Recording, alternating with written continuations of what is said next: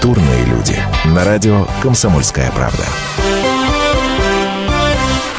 Вот казалось бы, на фоне всех этих споров про Левиафан, который якобы очерняет российскую действительность, хотя на самом деле можно было бы запретить эту самую российскую действительность, которая сама себя очерняет, многие забыли, и как-то вот оно фоном так, таким проходит незаметным, э, количество сериалов, которые так или иначе как раз примерно плюс-минус на эту же самую тему.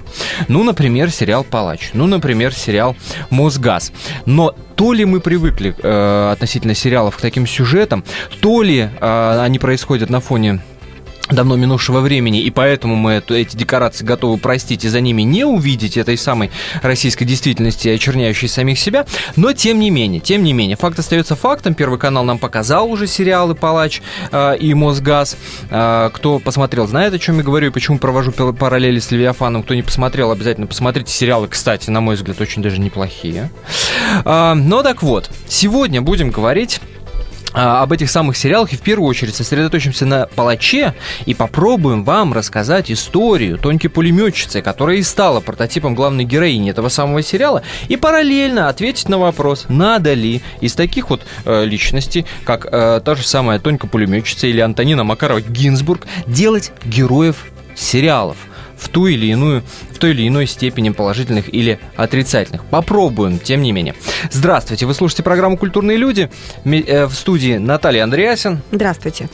Меня зовут Антон Росланов и Сергей Ефимов, заместитель редактора отдела телевидения «Комсомольской правды», тоже вместе с нами. Сережа, привет. Здравствуйте. Более того, автор э, заметки, которая есть на сайте комсомольской правды kp.ru, которая есть в свежем выпуске «Толстушки», э, с заголовком, циничность которого, ну, совершенно точно зашкаливает. Заголовок такой. «Только пулеметчица, двоеточие. Я не знала тех, кого расстреливаю, поэтому стыдно не было».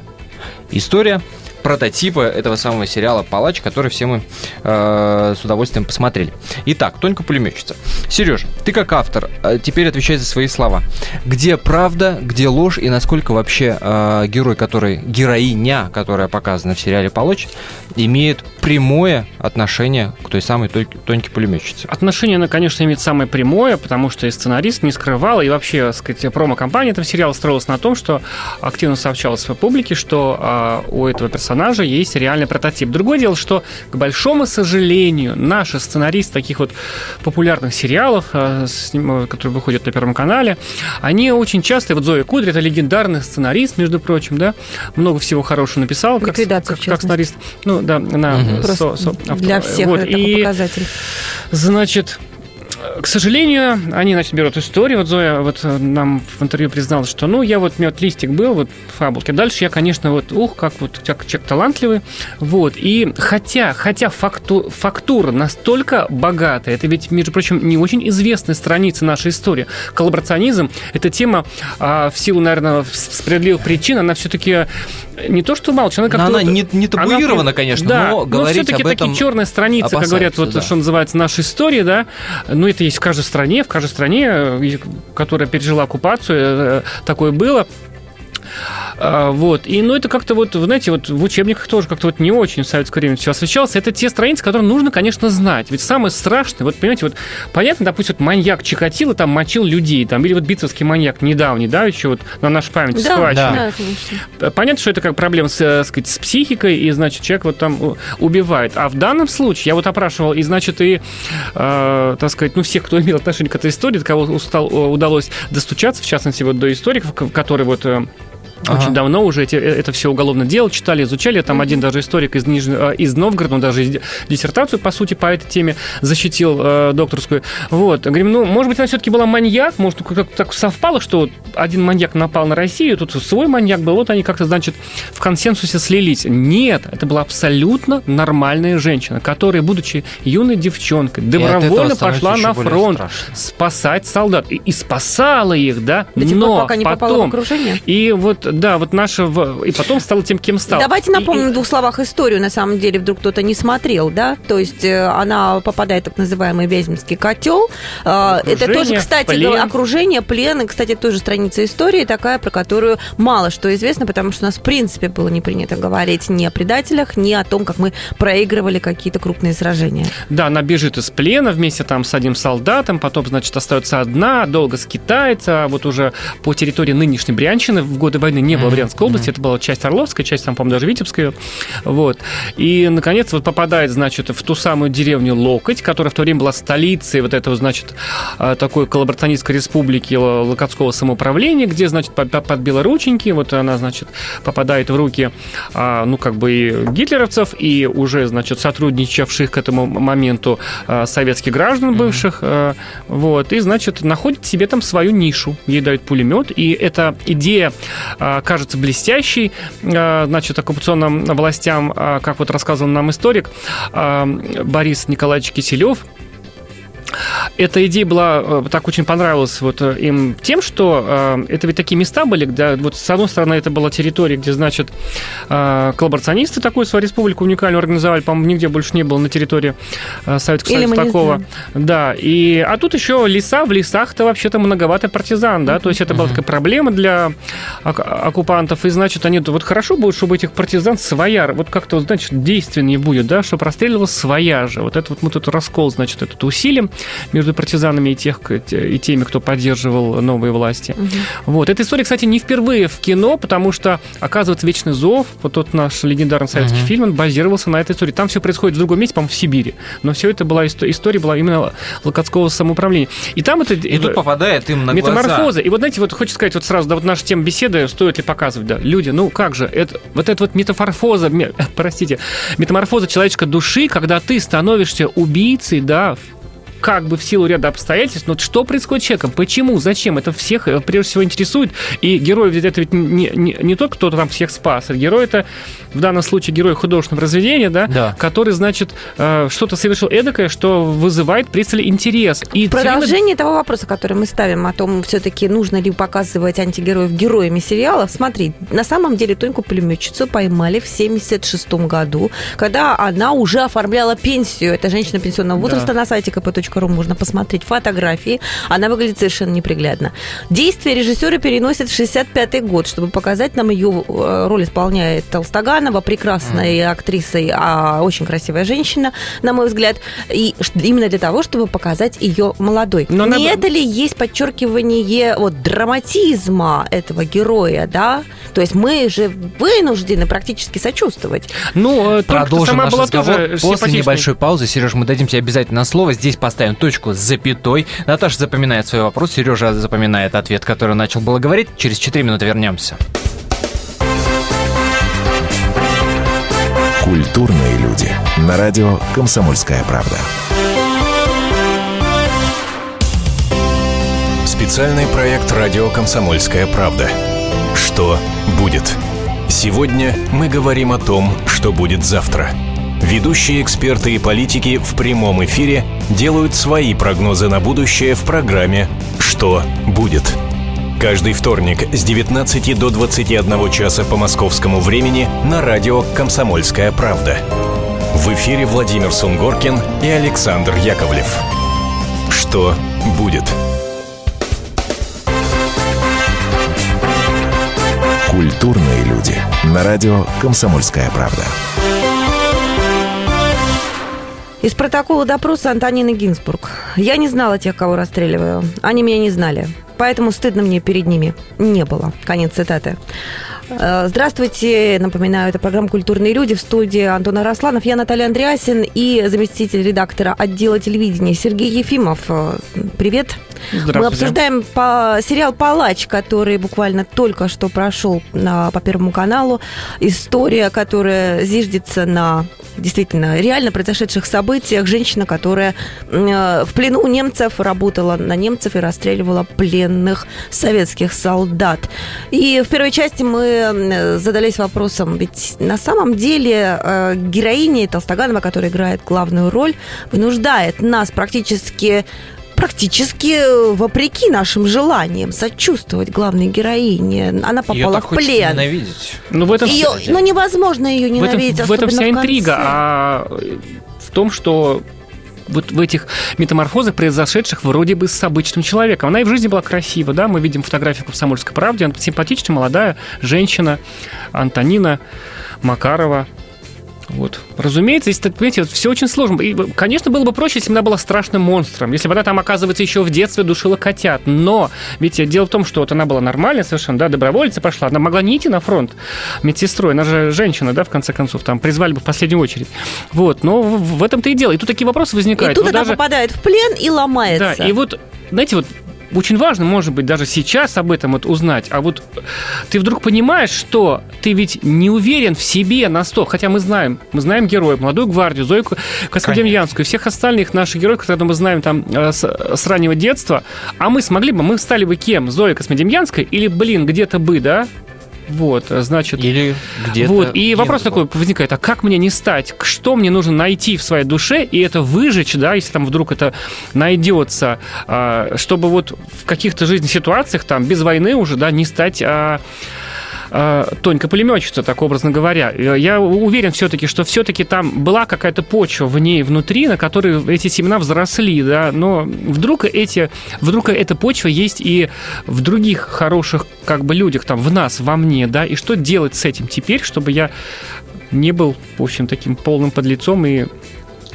допустим, не убийца, да, но... А, мы, мы рассказали, затронули же вопрос того, с чего началась история Тоньки пулеметчицы, да, мы уже э, затронули вопрос, э, как ее, значит, поймали спустя, сколько там, 35 лет прошло, да, с момента этих расстрелов, но осталась э, вот эта самая серединка э, золотая, что называется, что там происходило. Э, есть ли данные какие-то, скольких она убивала, как она их убивала, есть ли данные о том, насколько она терзалась этим, или вообще настолько она была ну, хладнокровно. Есть данные, что она совсем не терзалась, да, представляете, человек, вот, вот еще что поражает. Вот, Я, э, собственно, и начала эту часть да. Э, цитаты из суда, в котором она да, говорит, и знаете, вот, что стыдно ну, вот ей не убийцы было. же, сколько да. там историй там из кино, из литературы, из жизни, из, из судебных очерков в «Комсомольской правде», как потом убийцы терзаются, да, вот такие, они же не, не спят ночами, они боятся разоблачения. Она здесь, конечно, так слегка побаивалась, но она же прекрасно жила, она стерла все, да, вот говорит, что такой особенность такого женского а, организма уметь забывать все плохое во имя прекрасных вещей, во имя семьи. У нее же семья, дв, э, две Я, прекрасных кстати, не стала дочери. бы обобщать, потому да. как ну, женщина, да, но действительно, этот, э, вот, а, собственно говоря, весь сценарий, весь сериал, ведь он строится именно на том, что она в первую очередь женщина, мать, и все остальное для нее не существует. И важно сказать, конечно, что, вот почему я сказал, что, к сожалению, сценарист позволил себе уж совсем вольные фантазии, когда в то время как фактура mm-hmm. более чем богатая, да,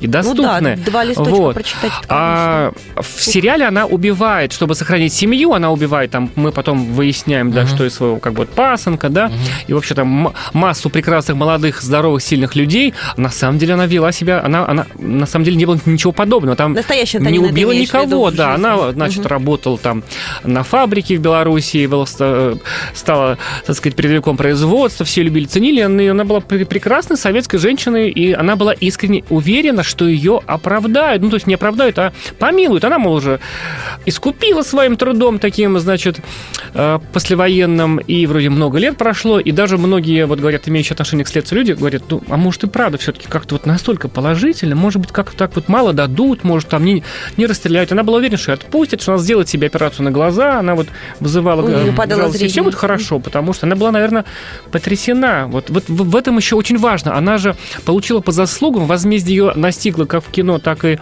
в жизни, это вот то самое, что, понимаете, вот в, в таком произведении художественном такое вот и должно быть. Мы этот момент возмездия должен присутствовать, иначе вот во что верить тогда уже, да, в жизни? Но многие-то его воспринимают не как возмездие, а как жестокую несправедливость.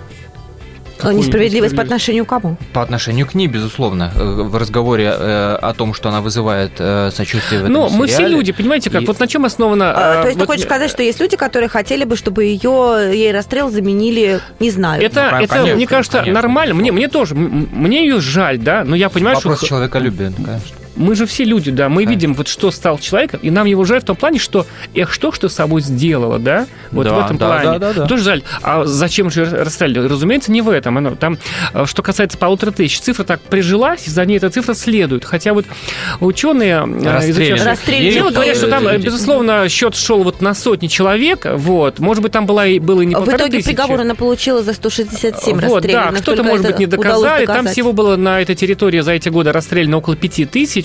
Понятно, что довольно серьезную долю из этих людей а, убила именно она, но понятно, что убивала не она одна. А, и мы, ну, история знает вот немало таких, ну, мы знаем, там, полицаю со школы, да, с да, кино, да, там, да, да, да, да, вот. В данном случае ужасает то, что это женщина, и что какая-то такая вот некая особая жестокость, такое хладнокровие, отсутствие какой-то рефлексии по этому поводу, как же я буду Максимальная жить. степень цинизма. Мы можем понять, да, вот. Как, когда, когда я читал твою заметку о, о Гинзбург, меня, меня потрясла просто эта деталь, просто потрясла, что э, единственное ее душевным терзанием и переживанием по поводу этих убийств было то, что портится очень сильно одежда и обувь. Такая вот выстрела, житейское от, переживание, от, да? Да, от крови, а она заранее присматривала, какой э, вещицей э, поживиться. поживиться да. И вот такие случаи бывали, да, вот, э, вот мы вот э, допрашивали, значит, Бориса Николаевича Ковалева, профессора истории из Новгорода, который это дело изучал очень давно уже и вообще ведет тему коллаборационизм, это его такой, такая тема его сфера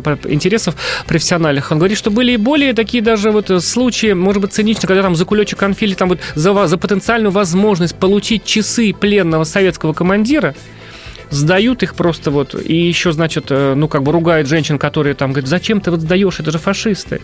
А, ну, на этой почве возникали конфликты, и потом их вознаграждают кулечком конфет вместо часов, и они этим вознаграждаются. То есть э, что, что было, что происходило между моментами расстрела и между той спокойной жизнью э, советской пенсионерки, о которой мы рассказали, когда, когда закончилась война?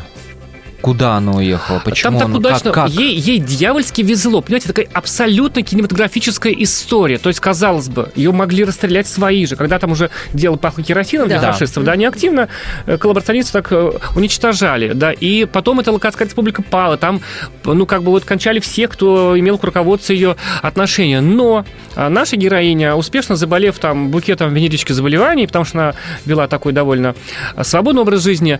Ее, да, значит, то есть после расстрела, прямо скажем, значит, она лечиться отправили. С немцами, да, потому, для того, чтобы, отдыхала. значит, она не заразила там большое количество немцев, может быть, даже не из жалости к ней, отправили ее лечиться. Она там, значит, э, лечилась. Потом э, так получилось, что вот немцы ее все-таки сдали в концлагерь, где она, в принципе, должна была кончить свою жизнь там крематорий, как, значит, большое количество э, тех, кто поступал в эти концлагеря. Но ей там везло. Концлагерь освобождает самая советская армия. Она там каким-то образом выдает себя за пленную медсестру. Она, в принципе, являлась медсестрой каким-то образом там она там документы mm-hmm. подделала, которые показывали, что она все эти годы не работала на немцев, а вот, значит, работала медсестрой, а потом просто попала в концлагерь. Mm-hmm. Ее, естественно, освобождают. Она, значит, устраивается в госпиталь медсестрой в реальности. Что, собственно говоря, показано в сериале да. на самом Быстренько деле. там, значит, находит молодого человека, может быть, даже искренне в него влюбляется, за неделю за такого героя войны, советского солдата, выходит замуж за господина... раненый попадает. За Гинзбурга, да. Вот. Он ее уводит к себе на родину, в, в родную Белоруссию. У нее другая фамилия. Попробуй найди, не найдешь. Вот она так и жила. И вот знаете, что подвело? Если бы она была, наверное, бардак, совсем то... такой циничной, она бы, наверное, порвала со своей прежней семьей. Но она не порвала, она продолжала общаться. И когда ее там брат, по-моему, да, через много лет, э, ее же искали сразу, но не могли. Ну, они искали там, значит, Макарову, там еще кто-то. Ну, как-то. Ну, она, она Гинзбург и Гинзбург. Да. Ну, и да. вот, и, значит, и сколько там, и нашли случайно, несмотря на то, что предпринимались дичайшие усилия по поиску, значит, женщин, ее нашли случайно, потому что ее брат, значит, там он работал каких-то структурах там типа МИДа, сейчас можем немножко ошибиться, и он подавал документы на выезд за границу, на оформление загранпаспорта. Вот мы до сих пор же пишем анкету, да? Да, да, да. Родственники. И указал, что есть сестра, ее фамилия, значит, э, истинную фамилию указал, Макарова. И там такой еще нюанс, что она на самом деле не Макарова, она, значит, Парфенова там, да? А дело в том, что когда она поступала в школу в юном, так сказать, возрасте, там перепутали как-то вот с отчеством на Макарова. И так пошло Макарова. И вот, вот этот вот брат как бы вот э, навел на след. Невольно за ней, подставил. За да. ней, ну, он как бы не знал, да, да. следили несколько лет, они боялись спугнуть, да, чтобы там, значит, очень там совершенно детективная история, которая, может быть, и заслужит тут, такого... И тут интересен момент, как об этом узнает муж. Вот, вот это интересно. Но об этом поговорим после небольшой паузы, которая продлится ровно 4 минуты. Напомню, Сергей Ефимов, замредактора отдела телевидения «Комсомолки». В студии вместе с нами говорим о, сериалах, о сериале «Палач». Культурные люди. На радио «Комсомольская правда». Историю пишут победители. Они же ее и фальсифицируют. Я Николай Сванидзе. Я расскажу вам, как все происходило на самом деле. Я выбрал самые яркие и важные исторические события года, а также вроде бы незаметные, но значимые факты, которые оказали влияние на ход истории. Один год из жизни России глазами ее жителей.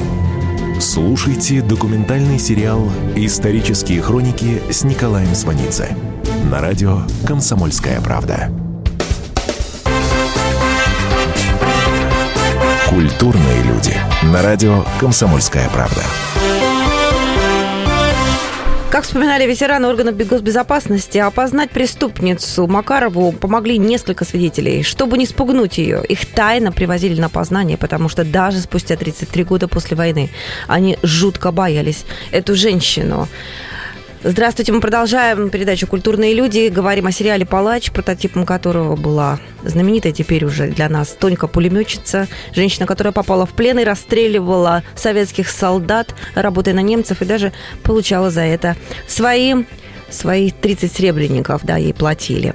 И вот мы пытаемся, собственно, разобраться с, э, и с э, характером этой женщины, и с тем, стоит ли сейчас в наше время снимать сериалы о таких людях, стоит ли героями сериалов делать антигероев исторических, которые вдруг начинают вызывать себе сочувствие. Главное, чтобы история не, появилась, не, не повернулась в дальнейшем так, чтобы они стали героями. Так и остались антигероями. Слушайте, ну действительно вопрос возникает. А муж-то как узнал? Вот когда ее уже взяли, вот проходит 30 с лишним лет, муж этой истории естественно не знает и, и не может, я подозреваю, знать. И тут такой шок, вот уже вот а, да. Насколько мы знаем, а, когда ее арестовали, он долгое время ничего не знал. И он все пытался достучаться, добиться, что это ошибка, освободить им мою супругу, которая там ветеран войны, а, заслуженный человек. И ему, в конце концов, а, вот органы госбезопасности сказали, в чем дело. И он в ту же ночь забрал дочек и уехал из города навсегда. То есть на самом деле это человек, э, а, а, а, э, эти люди оставили после себя ну, поколение, да, то есть ее дочки где-то есть, может быть, где-то есть внуки, есть где-то родственники. Да, и, да, и э, сказать, дай бог, знаем. что эти дочери не знают этого. Не Я знают очень надеюсь, истории, что да. с этим все в порядке. Слушайте, мы сейчас дозвонились до Бориса Ковалева, уже не единожды Сергеем э, упомянутым в нашем эфире, доктор исторических наук, профессор, ведущий научный сотрудник Санкт-Петербургского института истории РАН. Борис Николаевич, здравствуйте. Здравствуйте. Здравствуйте. Здравствуйте. Вот вы, как человек, лично изучавший дело э, Тоньки пулеметчицы, как оцениваете в первую очередь не сам сериал, а время его показа, время его появления? В год 70-летия Победы, понимаешь, э, вообще во время такого, скажем, непростой и геополитической ситуации? А вы знаете, э, в нашей стране, что не год, то дата. Э, год назад мы бы говорили, например, о 70-летии полной снятия блокады Ленинграда. Если бы э, год заканчивался на единицу, э, то мы бы говорили о начале Великой Отечественной войны. Мне кажется, что наиболее серьезные, наиболее спорные, наиболее болезненные проблемы нашей истории должны изучаться, должны рассматриваться должны получать соответствующую оценку не только со стороны профессиональных историков, но также и публицистов, а может быть и в некоторых художественных произведениях. Кстати, Слушайте, ну для вас произведений... Палач, Палач оправдывает э, Тоньку пулеметчицу? Вы смотрели Или наоборот? сериал? А вы знаете, ну, э, начнем с того, что сериал «Палач» ага. – это художественное произведение, э, которое э, никакого реального отношения к историческому факту не имеет. Здесь есть только некое имя и некое вкрапление исторической э, правды в тот сценарий, э, по которому был снят фильм. А если э, говорить о самом содержании дела, э, которое я первый раз посмотрел в 95 году, скажу следующее. Оно произвело на меня гораздо более гнедущее и тягостное впечатление. И, может быть, э, несколько вопросов к сериалу я мог бы задать и определенные претензии предъявить. Какого Например? Какого плана? Ну, начнем с того, что э, в начале вот одним такой, такой сакральной цифрой звучит цифра полторы тысячи человек. Ну, ага. Ну, сразу хочу оговориться, что по делу там явно фигурируют э, скорее трехзначные цифры, поскольку во всей Локоть, потому что во всей Локотской тюрьме за все время ее функционирования было уничтожено пять человек, пять тысяч человек. А э, Тонька пулеметчица была отнюдь не одна э, в этом самом э, месте. Это раз. Э, во-вторых, когда мы смотрим сериал, вот в некоторых сюжетах, я обратил внимание на комментарии, на, на комментарии зрителей вот, по итогам просмотра этого сериала, иногда возникает некая человеческая жалость, что, мол, вот бедная, несчастная, чистая девушка, Совершенно вот ее верно. один раз э, злой э, товарищ по оружию обидел, вот он ее изнасиловал, вот потом над ней долго и тяжело измывались угу. немцы, после чего она стала преступницей. Однако, если смотреть э, само содержание дела, там это не прослеживается вообще. То есть, да, действительно, добровольцем пошла в Красную Армию. Да, действительно, и это правда. Была санинструктором. Да, действительно, оказалась вместе со всеми в очень странном и непонятном немецком лагере э, военнопленных, который был организован из рук вон плохо, и один из товарищей, э, которому она, э, в общем-то, угостила кониной, предложил ей бежать сторону его родной деревни, которая в это время была уже немцами оккупирована. И она совершенно добровольно с ним уходит, причем по делу не видно, чем они там занимались, спрятались ли они э, в кустах, э, обходили ли они деревни как. Ну вот они доходят до его родной деревни, она отлично знает, что он э, женат, и пытается найти применение своих сил. И ей говорят – о том, что вот начальник тюрьмы Иванин, кстати, очень интересная судьба будет у человека, поскольку он умрет в 69 году э, в Трубческом э, доме престарелых. Человек, который сделал Тоньку пулеметчицу палачом, угу. ему повезет, что его арестуют в 46 году. Ему повезет, что его вынесут смертный приговор в 47 году, а в 47 году у нас смертная казнь будет отменена – он получит свои 20... Он получит свои 25 лет, но выйдет на свободу раньше срока при Хрущеве и, повторюсь, умрет в возрасте 72 лет э, в Трубчевском доме престарелых. И вот этот самый человек и предлагает Антонине работу у себя в тюрьме. Причем он дает ей комнату, он дает ей 30 марок, он дает ей пулемет – и дальше начинается ее вот эта самая биография. Причем, э, если смотреть вот эти протоколы допросов, Иванин относился к Тоньке пулеметчице как художник к произведению искусства. Он с возмущением говорил о том, что вот другие мужики, вот они отказывались лечь за пулемет, а она взяла и легла. Она взяла и стала стрелять. Причем, э, когда она стреляла, стреляла она очень аккуратно. Почему она стреляла аккуратно? Она боялась попортить ценную одежду. Вот. Причем по воспоминаниям очевидцев, причем очевидцев, которые об этом рассказывали и 40-е, и 50-е, и 60-е годы, пока ее искали, и на самом процессе в 70-е годы, вот она наиболее понравившиеся вещи забирала себе ходила в них, хотя многие люди узнавали в этих, что называется, одеждах, одежду своих ближайших родственников, своих сестер, своих матерей, тех, всех тех, ну, кого в этой самой тюрьме расстреляли. Но маску она не носила в действительности, как это показано, ну, маску зайчика, который надевает героиня. То, что никаких масок, зайчиков, лисичек. Вы знаете, она носила другую, гораздо более страшную маску. Она носила маску на протяжении более чем 30 лет честной участницы Великой Отечественной войны. Поскольку, когда она была в Калининграде, ее спросили в военкомате, вы были призваны в ряды вооруженных сил? Да, была призвана. И это была правда. Ей стали вешать медали. То есть она в середине 70-х годов на все праздники выходила с небольшим иконостасиком, там 20 лет победы, знак 25 лет победы, 30 лет победы, юбилейные медали в честь вооруженных сил СССР, поучала молодежь, рассказывала, как нужно жить, как нужно трудиться, висела на доске почета. Мне кажется, что вот эта личина честной матери, честной труженицы, честной гражданки была гораздо страшнее, чем та выдуманная маска э, то ли лисички, то ли зайчика, которую придумал автор, которую придумал автор сценария. Слушайте, Борис Николаевич, ну вы же огромное количество таких историй, историй предателей изучили. Вот вас личная история тонкий пулеметчицы, чем... Э, или, или одна, она одна из и выделяется исключительно тем, что это женщина? Вы знаете, к сожалению, война не делает никакой поблажки на гендер. Я могу привести десятки примеров женского самопожертвования, женского подвига. Ну и когда женщина иногда вела себя гораздо жестче и гаже, чем мужчина. Э, история, которая происходила много лет назад э, под Брянском, чем она страшна? Она страшна, во-первых, количеством жертв, uh-huh. наверное, тем, что символом смерти стала та, которая должна нести символ жизни, женщина.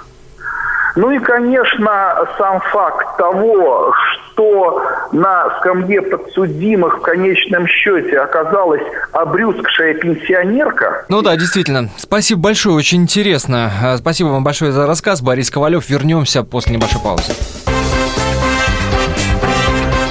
Культурные люди. На радио «Комсомольская правда». Здравствуйте, я Елена Ханга. Приглашаю вас обсудить актуальные и злободневные темы, которым нельзя дать однозначной оценки. Мы ищем ответы на спорные вопросы вместе с экспертами и звездами в программе «В поисках истины». Звоните нам в прямой эфир на радио «Комсомольская правда» каждый вторник в 21 час по московскому времени. Культурные люди. На радио «Комсомольская правда».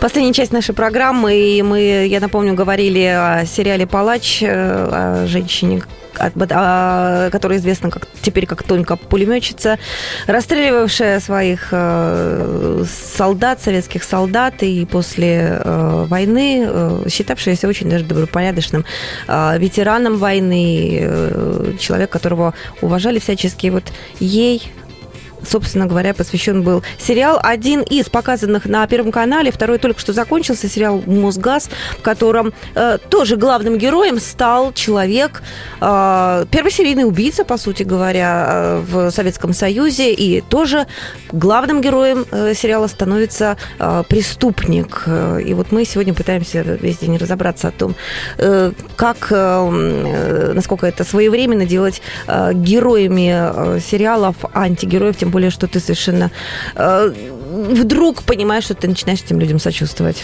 И мы говорили с Борисом Ковалевым, э, историком, который изучал это дело. Не могу я согласиться с Борисом Николаевичем, который говорит, куда ни плюнь, то у нас круглая дата, и поэтому не, нет никакого значения, когда такие сериалы показывают. Мне кажется, не очень удачное, правда, время.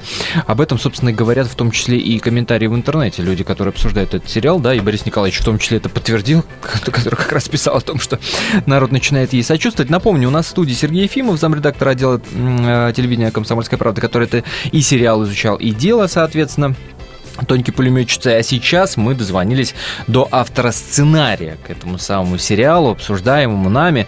Э, Зоя, Зоя Анатольевна Кудря вместе с нами на телефонной связи. Зоя Анатольевна, здравствуйте. Так, здравствуйте. Первое, что я хочу сказать, это слово прозвучало «герой», да? Ну, героя там нет. Есть там персонаж, понимаете? Персонаж. Персонаж, а, которому да, начинаешь сочувствовать. Ну, что ж теперь делать? Э, кто-то сочувствует, кто-то, наоборот, не сочувствует, кто-то плакал. Угу. Насколько я знаю, мне звонили и рыдали, жалко, э, жалко эту женщину. Но я могу сказать, что это персонаж, а не герой. Герой у нас все-таки человек, который раскрыл это дело это вот немножко все по-другому. Ну, герой сериала. Здесь чего, что тут греха таить? Ну, ну, Зоя хорошо, Анатольевна, а поз, да, поз, позвольте задам вам тот же сериала. самый вопрос, который мы задавали Борису Николаевичу. Давайте, давайте. Ковалеву.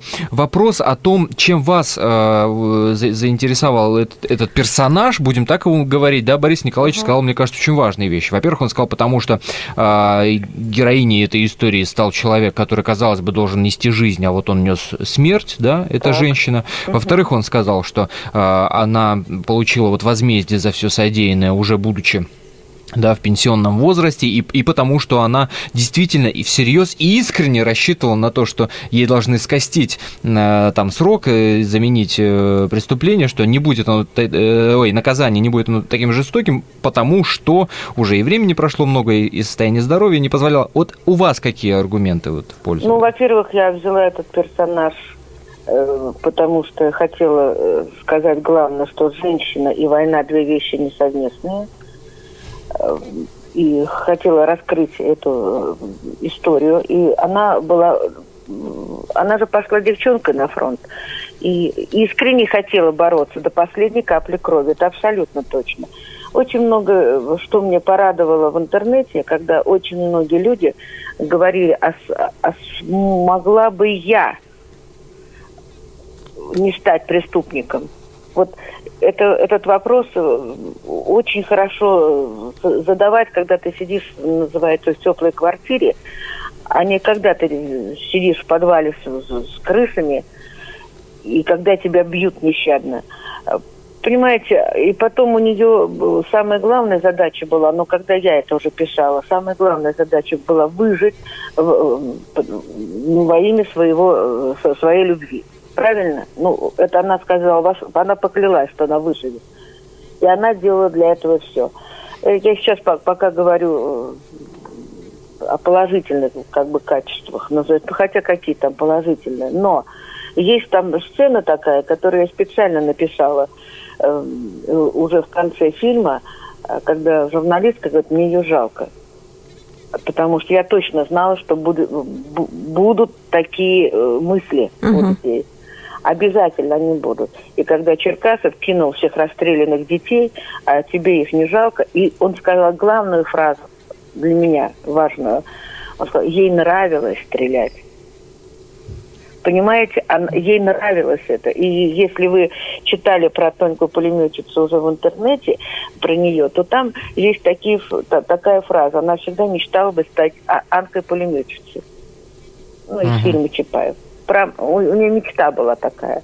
Слушайте, и... вот вы озвучили очень важный вопрос, который, как говорите, в интернете вам задавали. А смогла ли я, да. смогла ли бы я? А, вы как-то внутренне на него пытались ответить? Да, я тоже пыталась ответить каждый раз, когда я э, это писала. Вообще, знаете, писать э, такой материал безумно трудно, потому что ну, когда ты пишешь все это, ты вольно или невольно, а я всегда так поступаю, я становлюсь этим человеком, понимаете? Иначе я бы это не смогла написать. И я все время пыталась вот в эту психологию проникнуть. И тоже задавала себе этот вопрос. Не знаю. И Ответа, я не смогу... Ответа нет, да? Не знаю, я, э, наверное, бы, вот я тоже думаю, что сломалась бы, наверное, сломалась. Нет, конечно, стрелять бы я точно не стала, даже, ну, даже если меня бы, ну, ну все что угодно со мной сделали. Но там были женщины, предательницы, вы их видели уже в кино, которые там, ну, были полицаями, там стирали, обстирывали на оккупированной этой территории, но не стреляли. А она стреляла, понимаете? Это она выбрала это. Это ее был добровольный это есть выбор. момент. Конечно. И знаете, что даже когда в этой жизни, уже в мирной жизни, когда она защищала свою семью, а для нее это было самое, вот, вот у нее две вещи было, войну выжить во что бы то ни стало во имя любви, после этого сохранить семью, она бы все равно когда-нибудь кого-нибудь начала кусать. Даже если бы не было вот этой ситуации Пети, ее племянника, она все равно, она, она осталась такой же. Скажите, пожалуйста... Была, была убийцей, и она все равно в мирной жизни, даже при самых благоприятных условиях, она все равно стала бы убийцей. Но настоящая Антонина, которая была прототипом, она, как говорят, э, не убивала после войны. То есть для нее это было как две разные, совершенно Конечно, не имеющие друг друга ну, страницы жизни. Нет вопросов у нее не было этой ситуации. Она э, настоящая, это, а, она сидела тихо, бухгалтером работала, был, было у нее две дочери, и спокойно так это дебет, кредит и, так далее складывала. Ну вот скажите, пожалуйста, вот мы Борису Николаевичу Ковалеву задавали этот вопрос, хотим вас спросить, как вам кажется или не кажется ли вам, что в год 70-летия Победы не самое лучшее время показывать такого рода кино? Ну, нет, я не считаю, что, э, что не надо показывать. Э, вот я вчера получила, меня отсканировали с Первого канала телеграмму. Ой, жалко, что я надо было сразу ее сейчас вытащить, чтобы вам ее зачитать. Писала женщина, э, написала Константину Львовичу так, такие слова, что это самое страшное, что я посмотрела за всю свою женщину в возрасте, uh-huh. посмотрела за всю свою жизнь о войне. И не дай бог, не дай бог, что все это повторится. То есть э, вот сейчас э, на людей многих это произвело впечатление наоборот, что нельзя, нельзя э, никакой войны. Делайте все, что угодно, чтобы не было таких историй. Абсолютно подтверждаю, потому что вот готовясь к этой передаче, я читала отклики на нашем сайте kp.ru к нашей публикации о том, кто такая была настоящая Тонька пулеметчица. И там угу. действительно очень много откликов. Первое, сижу, говорят люди, и думаю, а вот если сейчас вдруг, ну, американцы, угу. там, условно говоря, на нас Господи, бы напали, куда бы, на как бы я себя повел. Это первое, очень много откликов такого рода. И второе, э, то, о, о чем вы сейчас говорите. Никогда, ни в коем случае, потому что это такой страх, это такой ужас. И ведь этот ужас уже идет, он уже вокруг нас мы просто вот, ну, поэтому я считаю, что э, обязательно нужен был такой фильм. Зоя Анатольевна, спасибо вам большое. Спасибо. Спасибо, Зоя Кудри, автор сценария э, к сериалу «Палач» была на связи с нашей студией. Что ж, буквально минута до конца нашего эфира, время э, подводить итоги. В итоге получается, что э, я остался в меньшинстве, потому что мне как раз кажется, что неудачно время, мне как раз кажется, что не надо таких людей показывать в сериалах, ну, а большинство с этим мнением не согласилась. Так ведь, Сереж? Ну, примерно так, наверное, да. Я думаю, ты тоже подумаешь, подумаешь и поймешь, что правда, она всегда лучше самой сладкой лжи. Для правды времена не выбирают. Есть над чем подумать, это правда. А если и вас мы заставили а, о чем-то подумать и задаться вопросами, которые мы пытались задать себе в первую очередь за время этого эфира, то значит все было сделано не зря. Спасибо, что оставались на волне радио «Комсомольская правда», слушали нашу программу. Это «Культурные люди». Меня зовут Антон Росланов, Наталья Андреасин вместе со мной и Сергей Ефимов. Не переключайтесь, впереди еще много интереснейших программ. Полная картина происходящего у вас в кармане. Установите на свой смартфон приложение «Радио Комсомольская правда». Слушайте в любой точке мира. Актуальные новости, эксклюзивные интервью, профессиональные комментарии. Удобное приложение для важной информации. Доступны версии для iOS и Android. Радио «Комсомольская правда». В вашем мобильном.